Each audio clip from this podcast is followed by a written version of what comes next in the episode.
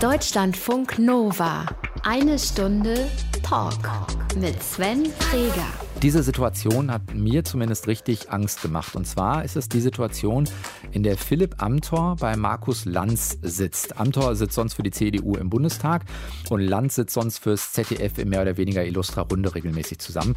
Und es ist die Sendung Anfang Juni 2019. Gerade hat Rezo das CDU-Zerstörervideo vor der Europawahl gepostet und die CDU kämpft eigentlich noch mit so einer Antwort. Und es gab wohl diesen Plan, ein Video von und mit Philipp Amthor zu veröffentlichen. Das wurde dann doch nicht gemacht. Aber diesen ersten Satz, den verrät Amthor bei Lanz dann eben doch. Den kleinen Spoiler mache ich jetzt. Wo? So, da rein. Fantastisch. Hey Rezo, du alter Zerstörer. So war der erste Satz. Wow, wie cool. Cool, oder? Diese Situation hat mir Angst gemacht. Mareike, was zeigt uns das, wenn man auf Dynamik von, sagen wir mal, Jugend- und Parteipolitik schaut?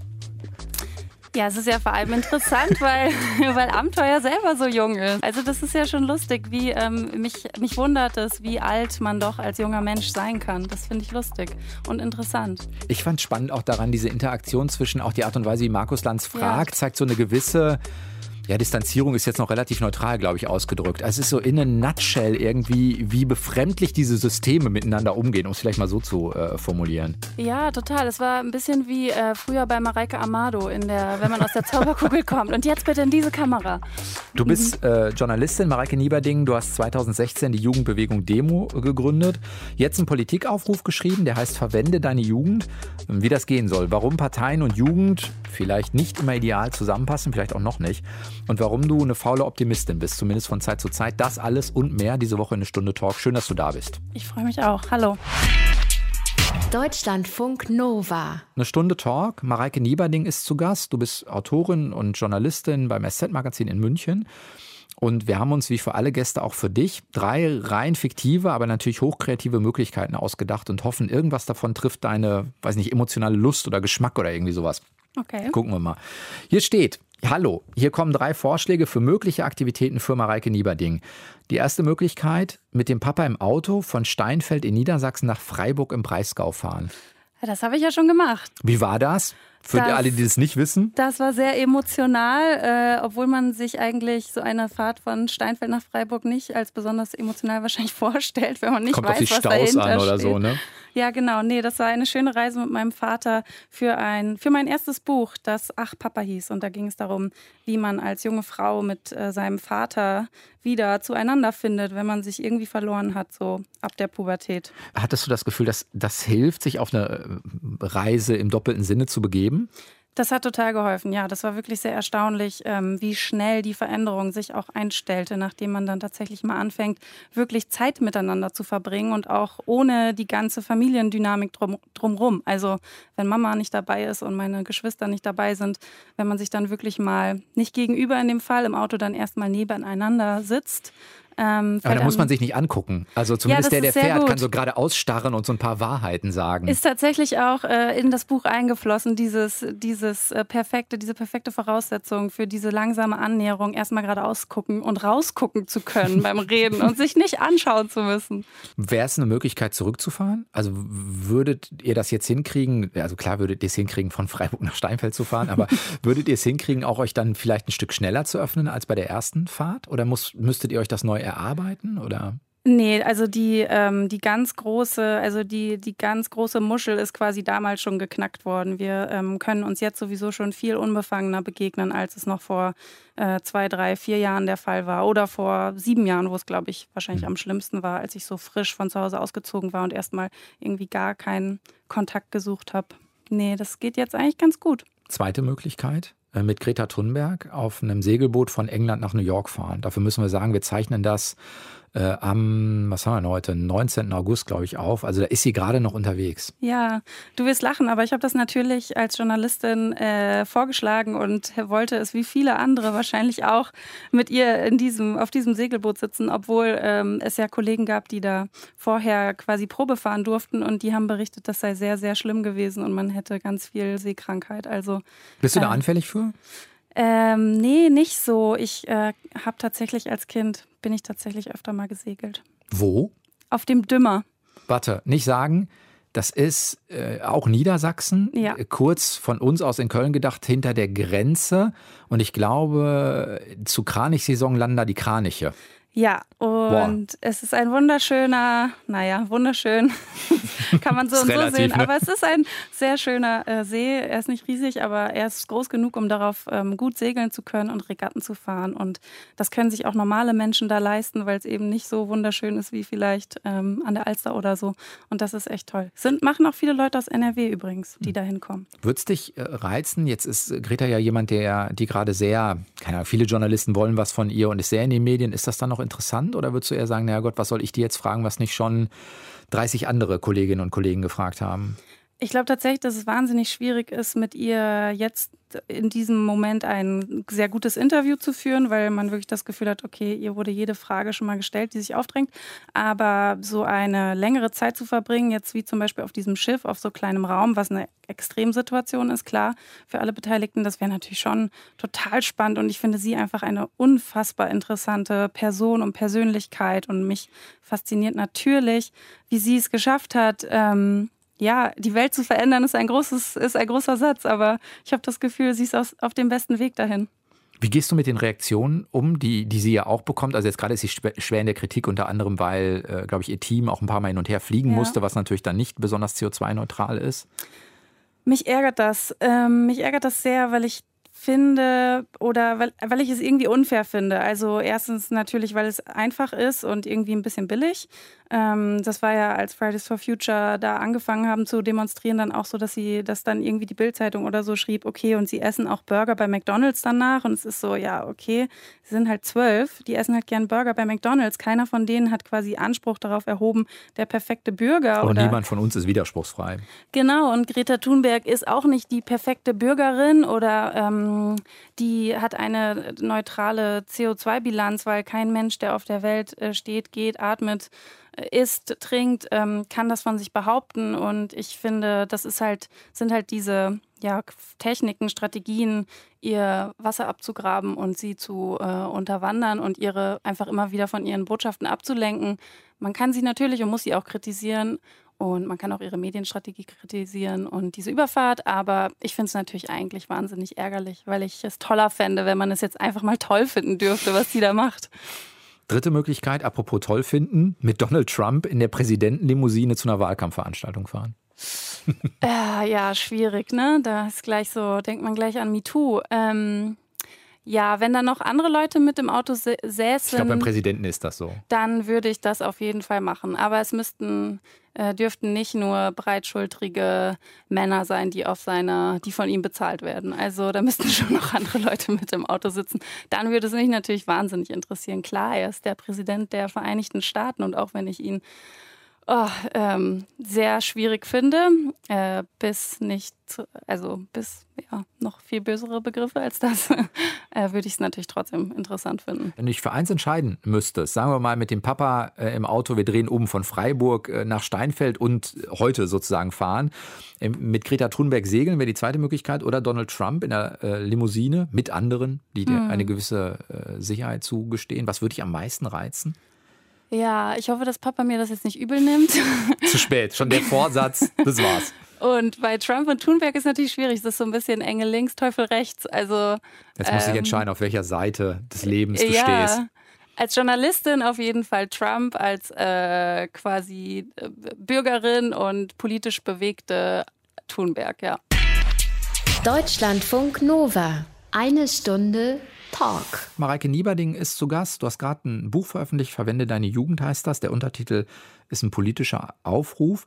Ich habe bei dir im Buch gelesen und danach gegoogelt, dass am Anfang der Legislatur von 709 Abgeordneten zwölf unter 30 waren am Anfang der Legislatur. Ja. Kannst du dich für dich an ein Ereignis, weiß ich nicht, vielleicht in den vergangenen Jahren erinnern oder in, in kürzerer Vergangenheit oder jüngerer Vergangenheit, das dir verdeutlicht hat, wie groß dieses Problem zwischen, sagen wir mal, Parteien auf der einen Seite und Jugend auf der anderen Seite ist? In meinem persönlichen Ist eigentlich Leben. egal. Vielleicht auch kann auch ein öffentliches Ereignis sein, kann auch eins aus dem Privaten sein, wo, wo du für dich nochmal so gemerkt hast, Hm. Also ich würde sagen, ähm, das ist jetzt leider nur ein Medienereignis, kein ähm, persönliches Ereignis, was mir im ersten Moment in den Kopf kommt, aber das war schon diese äh, Maybrit Illner Talkshow mit Kevin Kühnert. Also die, da saß ich wirklich vorm Fernseher und habe gedacht, also ich habe keinen Fernseher vorm Laptop und habe gedacht, äh, ich, also ich verstehe die Welt nicht mehr, wie jemand, der zu dem Zeitpunkt ja schon eine solche äh, politische Diskursmacht hatte. Das war auf der Höhe der No GroKo Kampagne äh, der Jusos, so, ne, ähm, Beginn, wann war das, 2018? Ja, in etwa. Genau, und wie er da behandelt wurde in diesem Studio. Ich selber war auch schon mal bei Maybrit Illner und muss sagen, ich wurde nicht so schlecht behandelt wie Kevin Kühnert, der da andauernd als Herr Kleinert angesprochen wurde, der geduzt wurde, wo Leute am Tisch über ihn geredet haben, während er da saß. Also das war schon wirklich ein Schauspiel und auch fand ich noch viel schlimmer als äh, quasi der Eingangsroton mit Philipp Amthor. Das war wirklich erschreckend. Wenn, wenn man einmal sagen müsste, also es hat ja sowas von, diese Situation, die du auch gerade schilderst, die erwähnst du, glaube ich, auch im Buch, hat ja was von, ja, keine Ahnung, sammeln wir mal. Ich nehme dich nicht ernst, ist damit drin.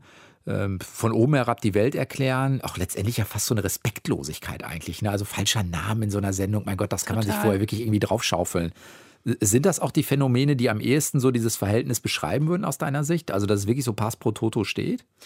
Würde ich sagen. Also ich würde sagen, dass es ähm, das einfach meiner Einschätzung und auch der Einschätzung der jungen Politikerinnen und Politiker, mit denen ich für dieses Buch gesprochen habe, eben unter anderem Kevin Kühnert, ähm, einfach immer noch ein krasses Senioritätsprinzip herrscht in der deutschen Politik. Und das konnte man eben an dieser oder in der politischen Öffentlichkeit, das konnte man an ähm, dieser Talkshow sehen. Das kann man eben sehen, wenn wie auf das Rezo-Video reagiert wurde von Seiten äh, Kramp-Karrenbauers. Das kann man aber auch sehen, wenn zum Beispiel als hier in München diese großen Demos waren ähm, gegen das Polizeiaufgabengesetz und dieser CSU-Mann dann schreibt, ja, aber das sind ja nur 0,3 Prozent der Wählerinnen und Wähler, die da auf die Straße gehen. Das muss uns einen feuchten Kehricht interessieren das finde ich schon mehr als respektlos. Also das ist ja, also das ist ja fast, das ist ja negierend, als wären diese Menschen einfach nicht vorhanden. Und ähm, wenn man selbst politisch aktiv beziehungsweise mehr als das äh, in der Politik ist, wie eben Kevin Kühnert oder keine Ahnung, es gibt ja so viele tolle junge Politikerinnen und Politiker, dann kann das, glaube ich, wahnsinnig zermürbend sein. Aber wahrscheinlich ist auch die Reaktion darauf, was ist das? Unsicherheit. Also es kommt was auf, ich kann nicht damit dealen. Also jemanden mit dem falschen Namen anzusprechen, ist natürlich einfach dumm äh, oder auch respektlos tatsächlich. Und der Rest ist aber, weiß ich nicht, Unsicherheit oder eigene Fälle, die man bedroht sieht, was nicht rechtfertigen soll, sondern erklären soll, ja. um dann wieder zu gucken, wie geht man damit um. Glaube ich auf jeden Fall, dass da ganz viel Unsicherheit mitschwingt. Eine Unsicherheit eben auch, also ich glaube, wenn man erwachsen ist, ist es, also das merke ich an mir selber und ich bin in Anführungsstrichen erst 31. Man schaut ja so ganz natürlicherweise immer nach vorne. Also man schaut ne, so immer nach oben quasi in die, in die nächsthöhere Altersgruppe. Aber nach vorne muss ja nicht nach oben sein. Das können ja zwei verschiedene Paar Schuhe sein, oder? Ja, aber ich denke jetzt eher sozusagen in, im Sinne von Alterskategorien. Mhm. Also dass man so, ne, ich bin Ende 20, ich bin Anfang 30 und wohin orientiere ich mich? Ich orientiere mich wahrscheinlich eher an den Menschen, die ein bisschen mehr Erfahrung haben als ich, die vielleicht im Job ein bisschen weiter sind als ich und ähm, möchte von denen lernen, möchte wissen, ne, was, was können die mir sozusagen mitgeben. Und dieser Blick, jetzt um im Bild zu bleiben, zurück oder oder eben eher zu den Jüngeren, der fühlt sich irgendwie ne, vielleicht nicht richtig äh, wertvoll an. Und das ist natürlich ein totales Problem, gerade in der politischen Sphäre, wenn wir glauben, dass Jugendlichkeit synonym ist mit ähm, ich weiß nicht, Dummheit, Naivität, mit irgendwie Unvermögen, mit Chaos oder was weiß ich. Also ich glaube, dass es wahnsinnig wichtig wäre, diese Zeit als eine ganz besondere herauszustellen und eben diese, was man ja bei Fridays for Future auch sehr stark merkt, diese, diesen unfassbaren Willen, etwas tun, verändern, machen zu wollen, ähm, den auch wirklich ernst zu nehmen. Jetzt ist ja, kritisieren ist ja immer einfacher als machen. Ne? Also ist nicht trotzdem ein bisschen Verständnis dafür da, dass, keine Ahnung, wenn jetzt Berufspolitiker hergehen und sagen, ja, mal langsam, weil die vielleicht auch mit der Erfahrung daherkommen, das im politischen Prozess umzusetzen, ist schwieriger und so weiter und so fort. Weißt du, was ich meine? Ja. Also zu sagen, ja, was ihr da macht, ist Mist, ist ja auch ein Stück einfacher, als es dann aktiv selbst zu gestalten. Total. Das ist dann aber, finde ich, ähm, der zweite oder dritte Schritt, der da kommen sollte. Also ich finde, dass man schon erwarten kann, dass in einer Gesellschaft, wo die Jugend so krass in der Unterzahl ist, also ich meine, bei der letzten Bundestagswahl waren es gerade mal 15 Prozent der Wählerinnen und Wähler. Das ist nichts. Dafür macht man keine Politik. Und ähm, dass man dann als Politiker trotzdem die Größe haben sollte zu sagen, wir sehen euch, wir hören euch, wir nehmen euch ernst, wir nehmen das wahr und ähm, wir sind quasi einfach dankbar, ist jetzt irgendwie so ein großes Wort, aber so, wir sind einfach ja, froh darüber, dass, dass ihr das tut, worum wir euch ja auch immer bitten, weil der andere Vorwurf an die Jugend ist ja immer, die interessieren sich nur für sich selbst, sie sind hedonistisch, die haben eh keinen Bock auf irgendwas, die wollen lieber den ganzen Tag vor ihrer Playstation rumhocken. Und ich meine, dann gehen da Jugendliche jeden Freitag auf ihre Marktplätze und was weiß ich wohin bei Wind und Wetter. Und dann ist das auch wieder falsch. Das finde ich einfach total absurd. Das heißt aber auch so ein bisschen trifft da, im Englischen würde man vielleicht sagen, Sense of Entitlement auf Sense of Entitlement. Ja. Oder? Also, weil die Jugendlichen vielleicht auch sagen, nein, das ist jetzt ein Thema und das ist wichtig und haben jede Berechtigung und vielleicht, keine Ahnung, Senioritätspolitiker hergehen und sagen, ja, aber ich habe 20 Jahre Berufserfahrung, ich weiß, dass das so nicht funktioniert. Muss ja beides nicht falsch sein. Nee, kann beides total richtig sein, aber ich glaube, dass man ähm, quasi als derjenige, der da als Berufspolitiker unterwegs ist, äh, der ja einfach viel mehr Macht hat. Also einfach schon, er hat Macht, indem er dieses Amt hat und er hat eben auch äh, Macht in der Öffentlichkeit und in der, in der ganzen Debattensphäre und so, dass, dass der quasi eine größere Verantwortung hat, sich seiner Worte da, also die auch eben wohl zu wählen und sich dessen auch bewusst zu sein. Zumal ja auch gerade bei, am Anfang von Fridays for Future niemand gesagt hat, dass es jetzt darum geht, irgendwelche äh, Anliegen oder irgendwelche Papiere da zu formulieren. Ich meine, im ersten Moment war das einfach nur ein Haufen junger Leute, die sagen wollten, gebt uns unsere Zukunft zurück und tut endlich was. Und das muss ja auch okay sein. Ich fand äh, eine Unterscheidung äh, sehr stark, die du im Buch auch machst. Das ist so, weiß nicht, irgendwo im ersten Drittel kommt das vor. Da geht es um, welche Form der Angst gibt es eigentlich. Und dann mhm. machst du so ganz grob die Unterscheidung, die, glaube ich, in der Psychologie auch gar nicht so, äh, so unbekannt ist. Mhm. Auf der einen Seite eine zerstörerische Kraft, also weil natürlich in dem Moment, wo ich Angst vor was habe, lähmt mich das. Dann kann ich eben auch nichts mehr gestalten. Und dahingegen eben auch die gestalterische Angst zu sagen, naja, aber wenn ich mich nicht darum kümmere, dann habe ich zwar Sorge vor der Zukunft, aber gerade deshalb tue ich etwas. Wäre das für dich auch eine Abgrenzung? Also zu sagen, ja, das, was an Jugendbewegung da ist, hat eher Gestalt, also Angst, die dann in Gestaltung mündet und das, was vielleicht von vielen Politikern ihnen entgegensteckt, ist eher die Angst davor, dass du deren Welt kaputt geht, ohne jetzt zu sehr im Klischee denken zu wollen. Mhm.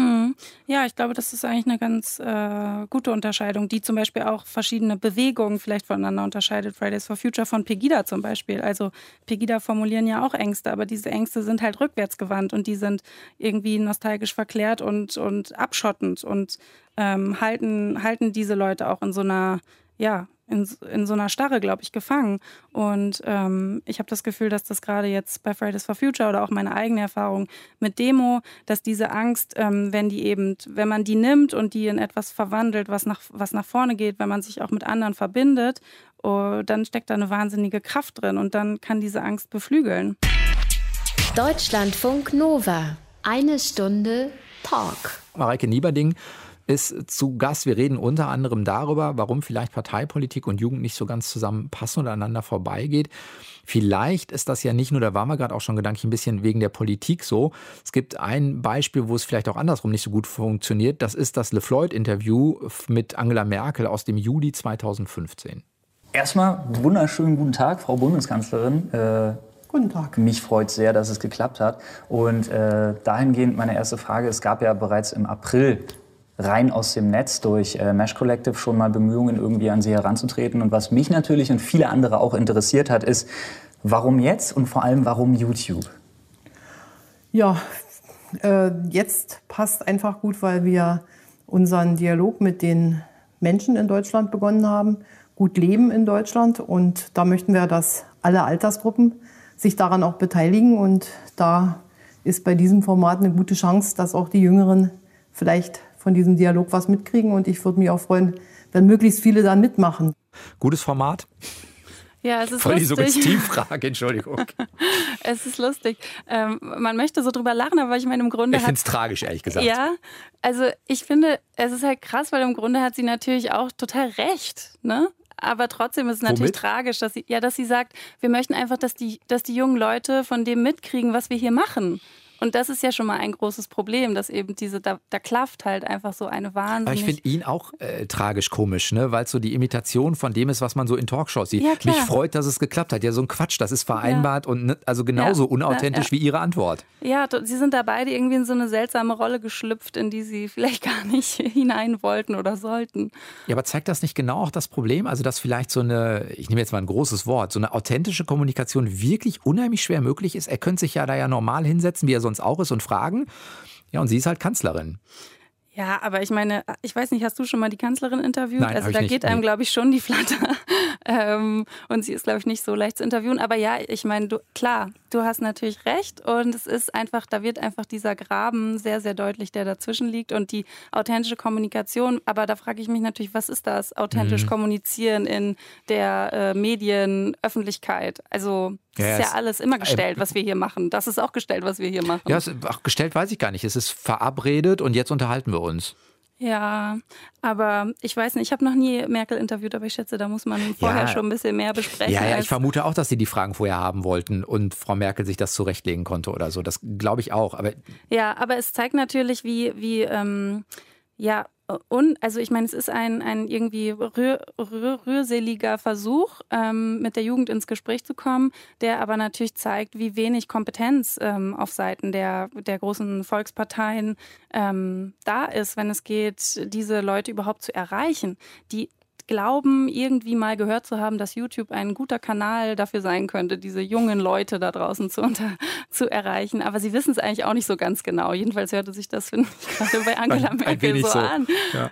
Ja, du hast äh, Demo gegründet am 10. November 2016, also direkt nach der Trump-Wahl. ja, zwei Tage danach, glaube ich. Mhm. Wirklich noch aus dem äh, Impuls heraus zu sagen, nee, jetzt ist, keine Ahnung, das Maß voll oder was auch Ja. immer. Okay.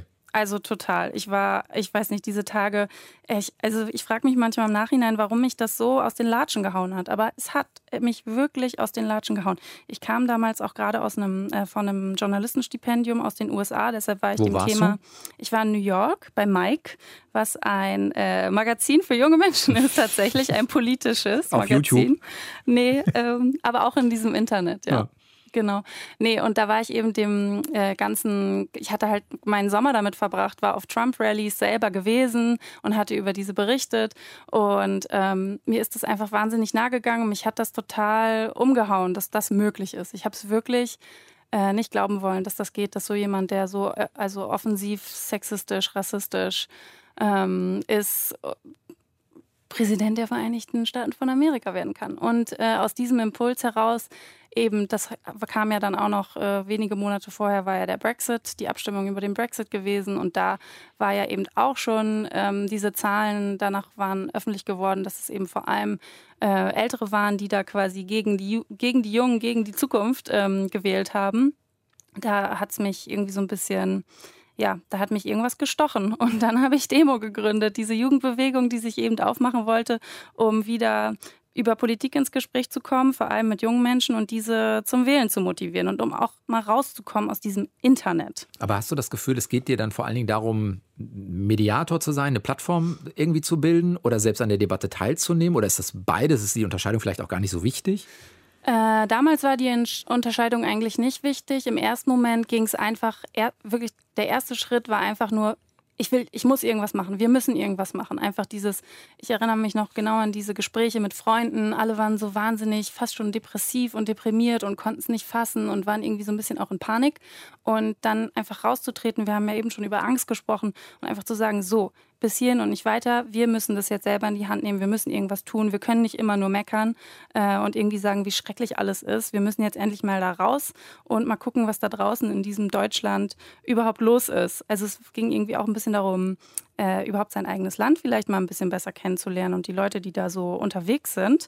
Und dann ging es im zweiten Schritt auch darum, tatsächlich eine Plattform zu bauen, zu basteln äh, für politisches Engagement eben sozusagen, ich habe es am Anfang immer so ein bisschen wie so ein Friend, so das McDonalds der Demokratie und McDonalds ist jetzt nur wirklich nicht der beste Ich weiß nicht, ob das Bild wirklich so verfängt. Aber ähm, so eine Art Franchise halt. Ne? Es könnte Man- auch Burger King oder Kentucky Fried Chicken Genau. oder die Idee einfach, dass man sozusagen, man, man hat einen Baukasten und äh, Leute können sich diesen Baukasten einfach nehmen und da ähm, daraus sich ihr eigenes politisches Engagement wie so zusammenbasteln, in ihre Schulen gehen. Es gibt Workshop-Formate, die vorher ausgearbeitet werden, die kann man dann einfach ne, nehmen, losziehen, machen. Und nicht erst, man braucht kein großes Geld, man braucht keine große ähm, man braucht nicht viele Leute, man braucht keine große Organisation, die dahinter steht, sondern wir haben einen Verein gegründet und los ging's. Hat das funktioniert? Also weil es ja trotzdem Orga ist, so Workshops müssen entwickelt werden, damit die in Schulen stattfinden, brauchst keine Ahnung.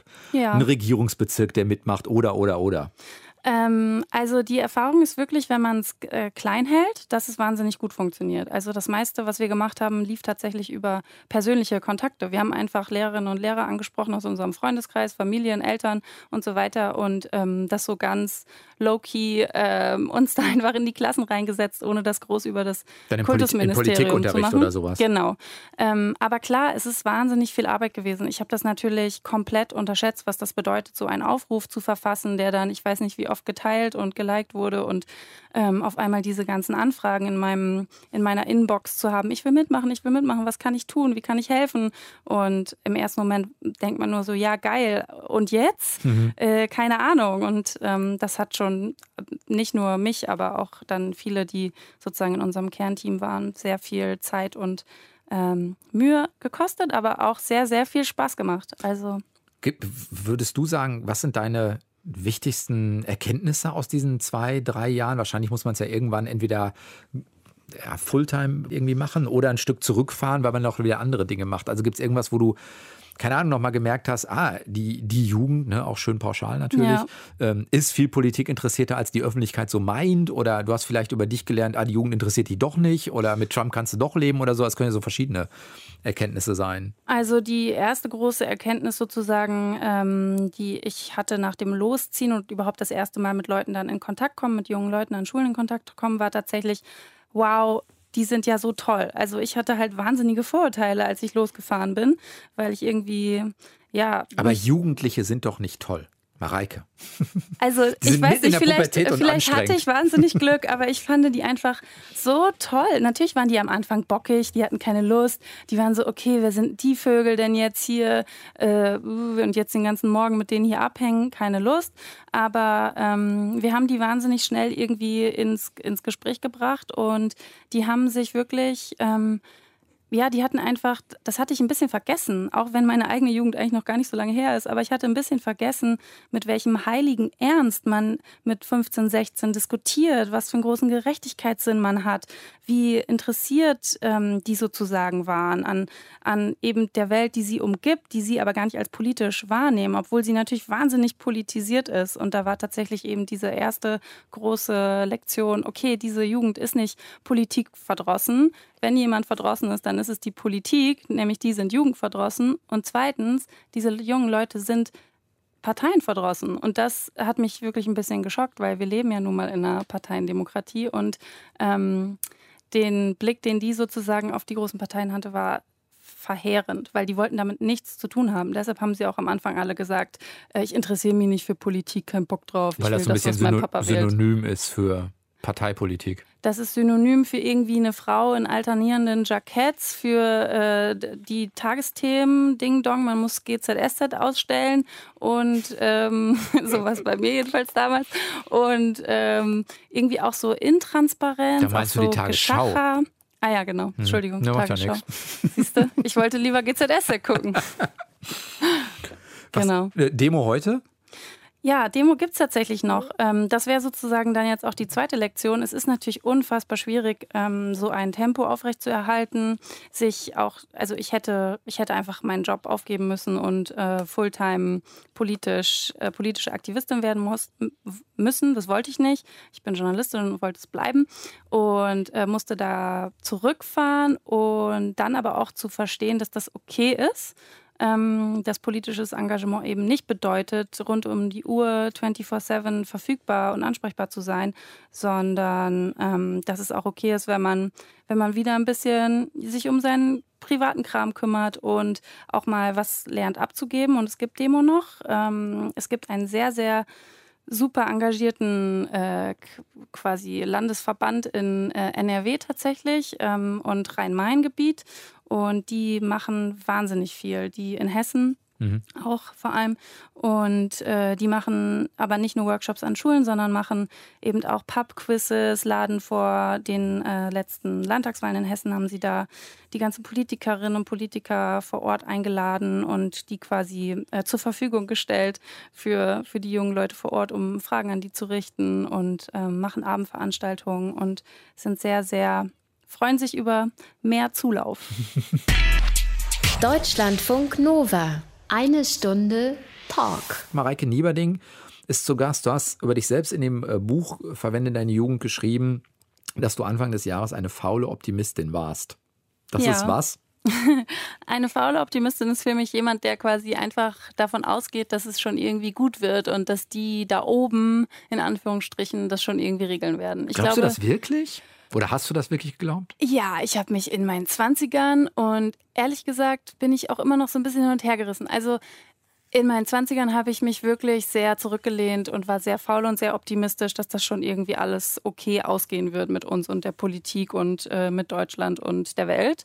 Ähm, weil ich, ich bin irgendwie so schon ein Kind der Merkel-Generation. Du hast sie also, auch gewählt. Du hast 2005 das erste Mal gewählt und ja. du hast sie gewählt. Ja, dass du das jetzt hier im Radio laut sagen du musst. Du schreibst es in deinem Buch. ja, aber da muss man erst bis Seite, ich weiß ja, nicht, ja, 37 muss, genau, oder so. Nee, es ist noch später. Man muss, lang, äh, man muss lange durchhalten, bis man diese dezente Information bekommt. Ja, wie, ähm, wie sehr viele junge Menschen, die zum ersten Mal Es war ja auch keine Kritik, es war ja nur eine Feststellung. Total. Ich finde es auch immer noch interessant, weil ähm, ich, ne, also ich mittlerweile sagen würde, dass ich mir das wirklich nicht erklären kann, wie ich damals zu dieser Entscheidung kam.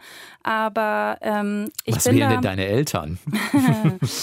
Ich bin auf jeden Fall da total im Trend, weil es ähm, auf, auch soziologisch erwiesen ist, dass Erstwähler äh, oft eben die Wahl treffen, die auch ihre Eltern selber treffen, weil die Eltern eben immer noch zu dem Zeitpunkt den größten Einfluss auf die äh, Jugendlichen haben. Das heißt aber, wenn du sagst, faule Optimistin Anfang des Jahres, dann hat sich irgendwann auch dieses Jahr nochmal was geändert, wo du sagst, ich muss eigentlich selbst nochmal in Aktion kommen, also jenseits von, was du mit Demo gemacht hast? Ähm, ich würde nicht sagen jenseits, sondern schon auch in diesem Rahmen von Demo, weil den habe ich ja oder den haben wir ja gesch gesch erfolgreich mhm. geschaffen und es wäre natürlich Quatsch, da jetzt den wieder aus, rauszutreten ja. und wieder was Neues zu machen. Aber ähm, ja, ich meine, Anfang des Jahres, ich bin genauso, glaube ich, wie viele andere junge Menschen in Deutschland äh, bisschen mitgerissen worden von der Euph Euphorie rund um Fridays for Future. Aber mh, mm, mir ist da auch im, klar im Zuge des äh, Buchschreibens, weil das ist ja auch in dieser Zeit entstanden. Jetzt äh, letzten Winter, Anfang des Jahres, ist mir einfach auch nochmal klar geworden, wie viel es sozusagen auch über, über Klima, äh, das ganze Klimathema hinaus gibt, wofür es sich einzusetzen lohnt und ähm, eben auch mir nochmal diese eigene Erfahrung von Demo vor Augen zu führen, wie beflügelnd, wie ob, also wie ja, wie, wie optimistisch mich das damals gestimmt hat, in Kontakt, ins Gespräch zu kommen, das Gefühl zu haben, dass ich einen Unterschied mache und zwar nicht irgendwie mit, mit Massen, Massen, die ich da jetzt irgendwie bekehrt habe, sondern einfach nur dieses Begegnung für Begegnung, Schule für Schule, irgendwie kleiner Schritt für kleiner Schritt, ähm, wo man tatsächlich aber das Gefühl hat, okay, wir haben da was hinterlassen. Und ähm, ich glaube, das war diese Einsicht, okay, es geht gar nicht immer darum, hier jetzt am ganz großen Rad zu drehen. Es geht erstmal darum zu verstehen, dass Politik einfach immer und über alles und ähm, dass man darüber hinwegkommen muss, zu glauben, dass man sowieso nichts ändern kann, weil man kann was ändern. Greta Thunberg verändert mit einem Schild die ganze Welt und ähm, ich glaube, das, das kann man sich immer öfter mal so äh, selber einflüstern, dass es gar nicht so viel braucht. Also manchmal ist ja auch nur die Blumenwiese, die man pflanzt. Oder eben den Mund aufzumachen im Büro, wenn Leute ähm, schlecht reden über, ich weiß nicht, mhm. Ostdeutschland, Migranten, whatever, ähm, sich da nicht gemein zu machen, auch mit, mit Herabwürdigung. Und, ähm, das heißt, ja. es geht für dich auch, wenn du so, was dich antreibt, was deine Motivation ist, drüber nachdenken würdest, zu sagen, ja, es geht darum, die Punkte oder Orte auch zu finden, wo man Selbstwirksamkeit wieder mehr erleben kann? Total. Also klar, ähm, zu einer Demo zu gehen, ist ein sehr eindrücklicher und ähm, äh, klarer Weg, Selbstwirksamkeit zu empfinden, äh, mit anderen irgendwie sich zusammenzuschließen und für etwas einzustehen. Aber ich glaube, man kann da auch noch viel kleiner denken Und dass es sich eben auch lohnt, das zu versuchen und auch da in Konflikt zu geraten. Also wenn ich jetzt bei dem Beispiel den Mund aufmachen bleibe, dann äh, ist das ja auch etwas, da kann man in seinem Alltag politisch sein, ohne dass es jetzt ähm, einfach ist. Ne? Ich meine, seinem Chef die Meinung zu sagen, wenn der sich irgendwie äh, despektierlich äußert, ist jetzt nicht was, was einem unbedingt leicht fällt. Und ähm, trotzdem lohnt es sich, glaube ich, einfach da sozusagen herauszufinden, was es noch alles zu tun gibt. Lass uns zum Ende vielleicht einmal die Perspektive nochmal drehen weiß nicht, zwei, drei Tipps. Wie schafft es Politik, jetzt speziell Parteipolitik vielleicht, Jugend wieder mehr ernst zu nehmen? Also jenseits schlimmer Versuche auf YouTube oder so. Also ich glaube, innerhalb der Parteien gibt es schon eine ganze Menge Instrumente, die man einfach nur mal anwenden müsste, wo sich aber die Parteien tatsächlich auch ähm, ja, ziemlich schwer tun, wenn nicht gerade, wenn nicht sogar schwer äh, querstellen. Das ist, äh, da geht es um Jugendquoten, da geht es bei Wahllisten um so pro ähm, Möglichkeiten wie eins unter fünf, also immer einer von fünf ist äh, unter 30 zum Beispiel. Ähm, das in Parteien könnte man zum Beispiel einen Platz im Vorstand äh, immer mit einem. Also Partizipation ermöglichen erstmal. Sichtbarkeit, Reprä Repräsentation. Mhm. Also eben auch immer eine, eine jugendliche Stimme äh, dabei zu haben und nicht einfach über die hinweggehen zu können, weil die zahlenmäßig in der Unterzahl sind. Und dann geht es natürlich darum, viel mehr Mitmachmodelle zu machen. Auch digital. Parteiengagement ist etwas, was wahnsinnig zeitaufwendig ist und oft eben in Was ja auch noch den Ruf hat, du musst dich entweder ganz committen oder gar nicht. Ne? Also du musst trotzdem diese Ortsvereine ja. irgendwie durchlaufen und wehe, du äh, investierst nicht, weiß nicht wie viele Stunden. Also es gibt nicht so, drei Stunden die Woche reicht aber nicht.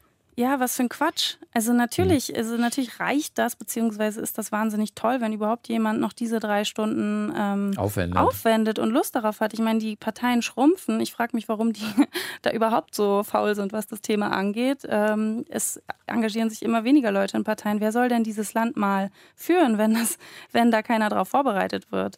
Und ich glaube, was es wirklich auch wichtig ist, ist die politische Bildung. Das sind Zahlen, die mir jetzt auch erst innerhalb der Recherche für das Buch ähm, vor die Füße gefallen sind, dass eben nur 2,1 Prozent des gesamten Unterrichts ähm, an Gymnasien auf Politik entfällt. Das ist, ich finde, das geht gar nicht. Das ist ja nichts. Ich meine, wir erwarten von jungen Menschen, dass sie sich, dass sie sich politisch engagieren, dass sie wählen gehen, dass sie in Parteien gehen, dass sie, ich weiß nicht, was die noch alles sollen, aber wir bieten denen gar nicht quasi die Grundlage, um überhaupt zu verstehen, in welchem System sie eigentlich leben. Ja, und warum und, es sie auch interessieren soll. Genau, was, wie sie das auch betrifft, ähm, was es auch für Möglichkeiten überhaupt gibt, äh, für sie äh, ne, aktiv zu werden. Ich meine, man kann auch einfach bei sich im Dorf oder in der Stadt in die Gemeinderatssitzung gehen und ähm, da mal zuhören und so. Aber das muss einem auch einfach mal jemand sagen, dass das geht. Du schreibst auf Seite 89.